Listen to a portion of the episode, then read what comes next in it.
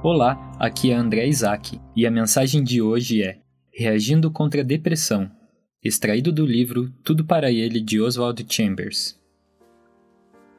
Levanta-te e come. 1 Reis 19:5.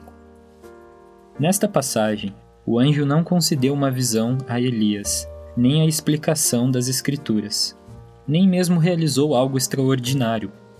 Ele simplesmente orientou Elias a fazer algo muito comum isto é, levantar-se e comer. Se nunca ficássemos deprimidos, não poderíamos nos considerar vivos. Somente as coisas materiais não sofrem de depressão.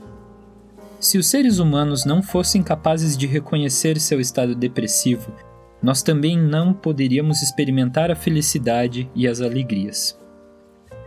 Há muitas situações na vida que existem para nos abater, por exemplo, momentos associados à morte, Sempre que você fizer uma autoanálise, leve em conta sua capacidade de se deprimir.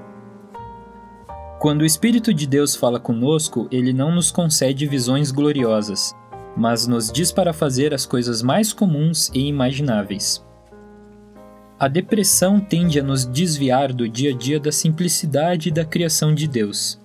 No entanto, sempre que Deus vem até nós, sua inspiração nos moverá a fazer o que é mais natural e simples, coisas nas quais nunca imaginávamos que Deus pudesse estar envolvido. Mas ao obedecermos sua orientação, o encontraremos nelas.